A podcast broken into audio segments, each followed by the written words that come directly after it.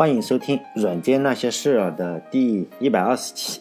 今天呢，接着讲，呃，Oracle 的拉里·埃里森，这是第二期。在一九七零年的时候呢，IBM 是有一个研究员，他的名字呢，我就翻译成中文应该叫泰德·科德，在我自己翻译。他发呃，他发表了一篇论文，名字叫《大型数据库的系统模型》。这篇论文呢，主要是介绍了一些关系数据库的理论。呃，这篇论文呢，我其实已经早就把它打印下来读了好几次。呃，如果你也想读的话，呃，我已经把它放在我的网站上，因为我发现公众号里是不允许发这个嗯 PDF 的，也不允许发其他的，因为总共十来页，非常少。这个论文呢，实际上在 IBM 是没有引起任何的重视，但是呢，碰巧就是艾利森呢读到了这个论文，他就觉得，哎，这个东西可能有戏。所以呢，我我还是比较佩服这个艾里森的，就是说，人家没事，你看他就去读论文。我们没事的话，大概就是去直播网站去看人家这个美女的大胸，还给人家去刷个火箭什么的，然后看完以后再抱怨说，哎，这个社会太不公正了。呃，所以说呢，那些说艾里森这个甲骨文公司没有什么原创的话，起码就是说，你最少要读一下人家这篇论文吧。在关系数据库以前呢，如果说你要使用一个数据库的话，首先需要了解存储的一个方式，数据是怎么存起来的，而且还要了解如何检索，否则的话你是根本没法用的。但是有了关系数据库以后呢，这个咱们只需用使用一种基于英语的一种电脑语言嘛，就是我们现在每个计算机系的人都要学习的一个语言，叫 SQL 语言。呃，就是查询数据库的嘛，当然这个语言也是 IBM 发明的，并不是说 Oracle 发明的。然后呢，IBM 在提供了一篇论文以及这个查询语言以后啊，就去忙其他的事情了。这个伟大的发明呢，也就束之高阁了。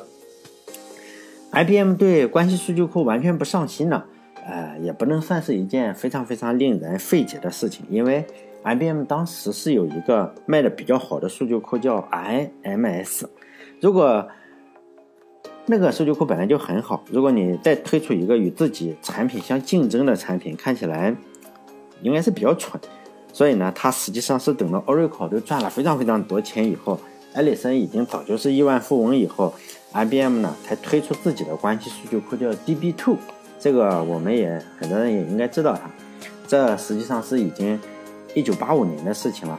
呃，在 Oracle 的拉里·埃里森呢，就是说他看 IBM 那篇论文的时候是一九七零年，等到一九八五年，这个 IBM 才推出自己的关系数据库，因此呢，中间是隔了十五年时间。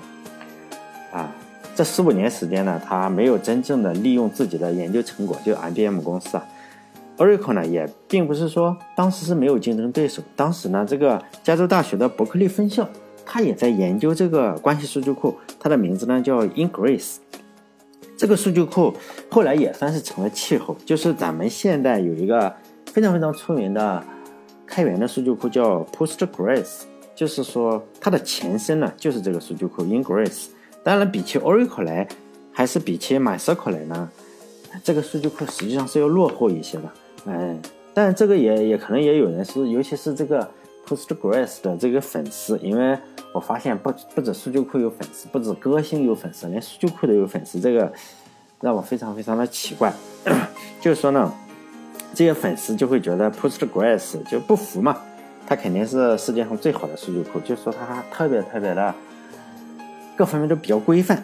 嗯，但是这个就有点，我觉得是有点自欺欺人嘛。如果说 Oracle 是清华的话，MySQL 是北大的话，就是说。Postgres 这个数据库呢，大概是相当于我的母校吧，就山东省莱芜市广播电视大学的这种水准嘛。因为我在这个大学里是读的电台播音专业，所以说我的普通话才这么标准，是吧？就正经的大公司，说实在的，并不会用这个 Postgres 的。就是我我我我厂子曾经用过，就数据量非常非常小的时候，你这个是很好的。嗯，等数据量上来以后。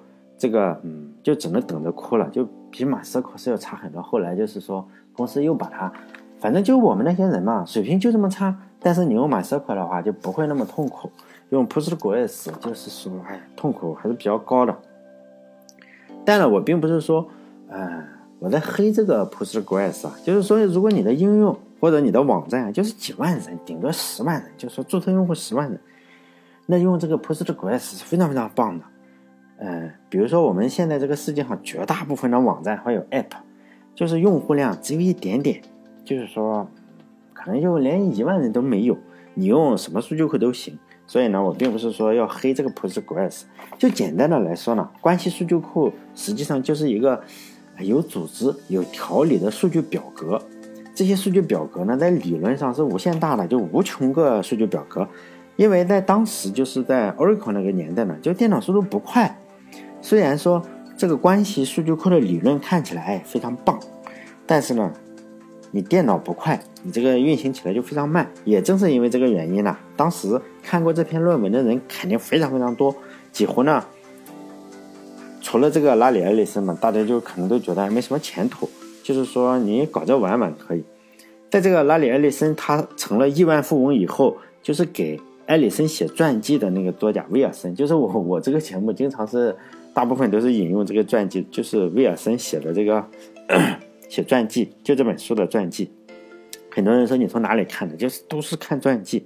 是的，就是说他怎么评价？他说人家就会问他说你这个 Oracle 又没有什么原创？都是搞了人家 IBM 的，所有的查询语言也是他的，数据库理论也是他的。这个专家，嗯，这个。写传记的这个作家威尔森就说嘛：“是的，就是说关系数据库确实是 IBM 的创意，但是呢，IBM 没有给 Oracle 一分钱的投资。Oracle 的成功呢，实际上是来自就是埃里森的忘我工作、不屈不挠的意志和冷静的分析。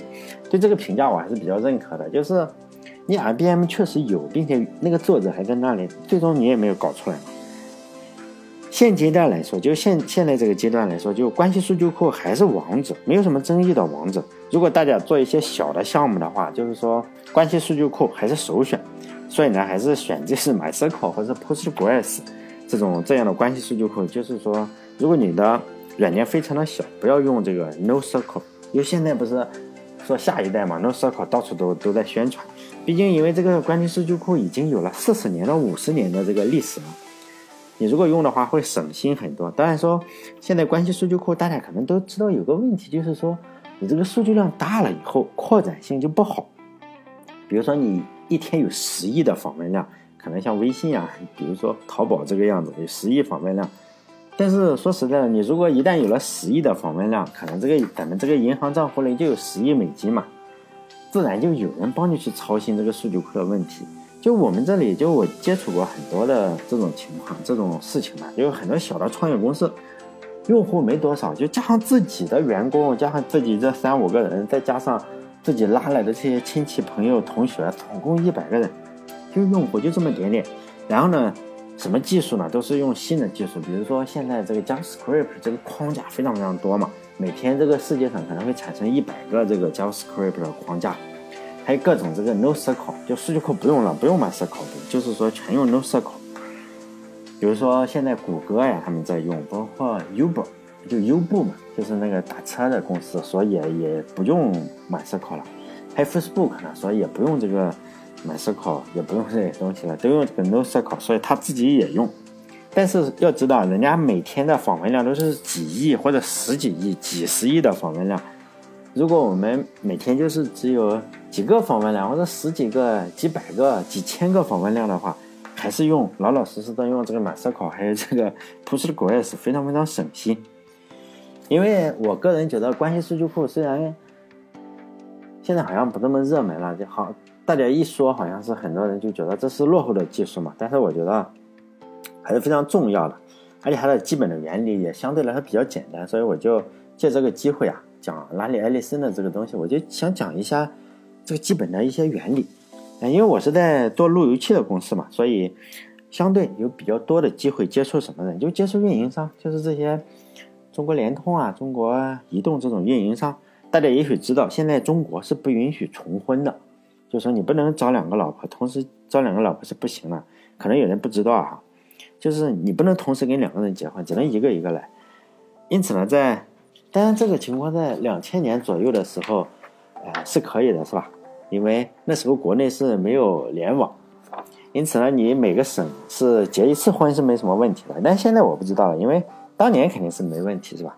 当年你像结个七八次都没问题，你每个省结一次都可以。但现在如果有人想试试的话，记得回来告诉我还行不行？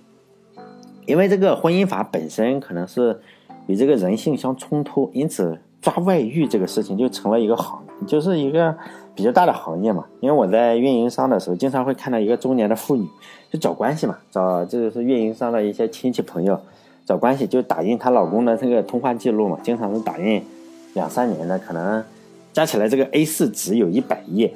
经常看他这个一边打印一边在那里像充了电一样，就是脸就变得变红了嘛，身体也气得颤抖，就是这个样子。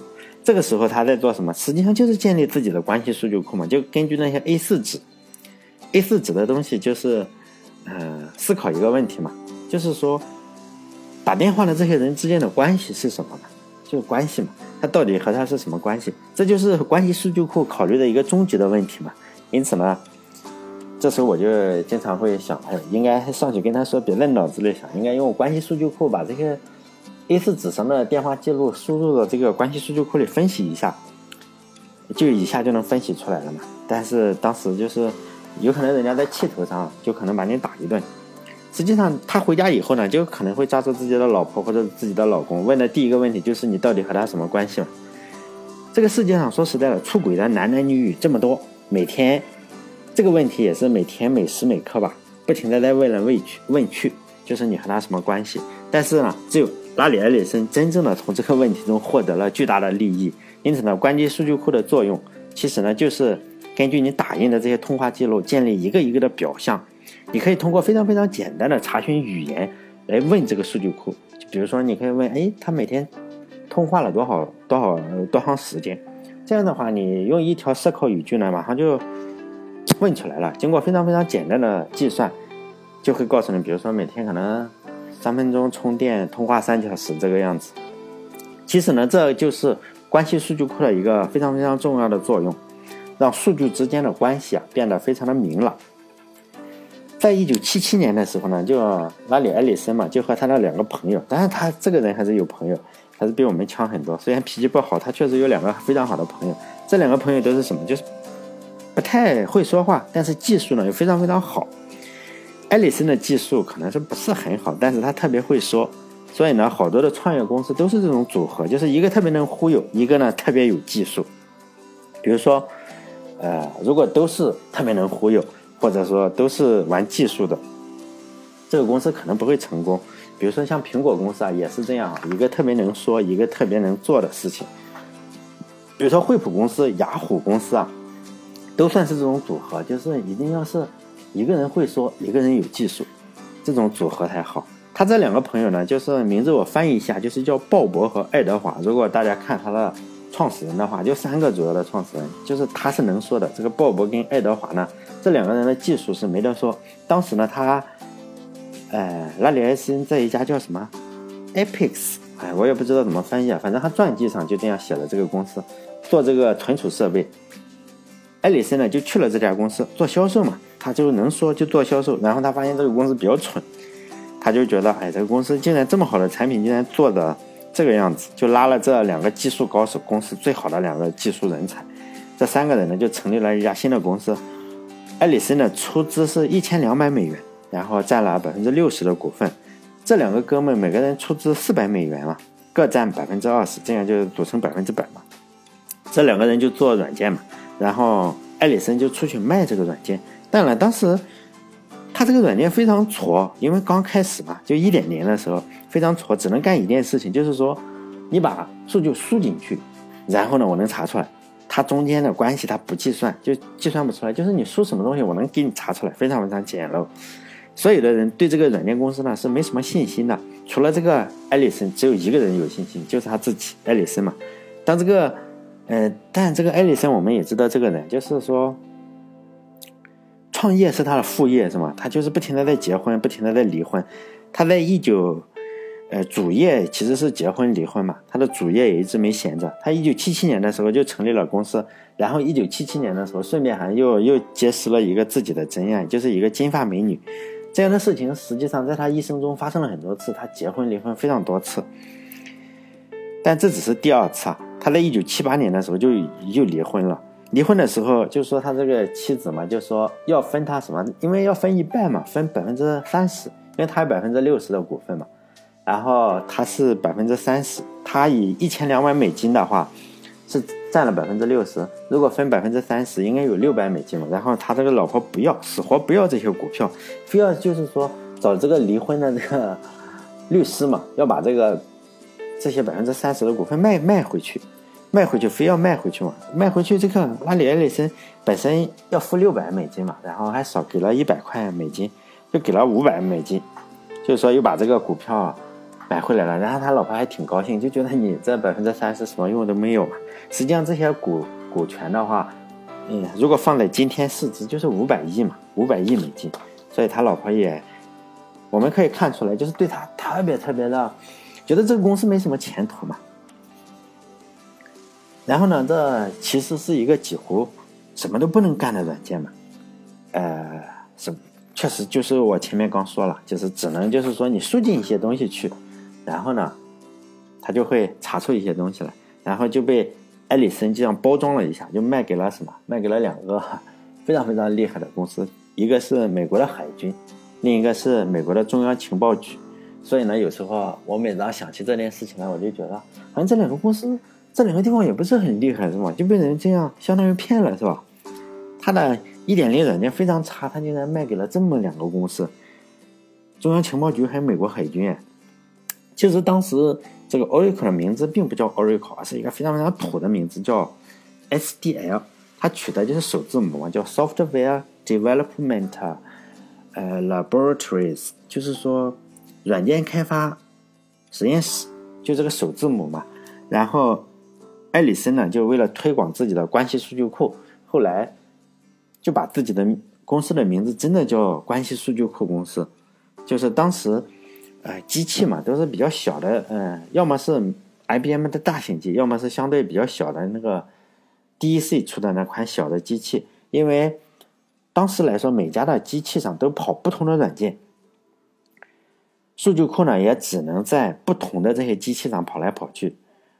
因为当时并没有说跨平台的这个东西嘛，也没有这个概念。但是呢，埃里森当时就首先宣布嘛，说我这个公司的数据库。是用 C 语言写的，三点零马上就要出来了，三点零马上就上市。当然了，实际上当时只有一点零，就二点零还没有，三点零更是忽悠，是吗？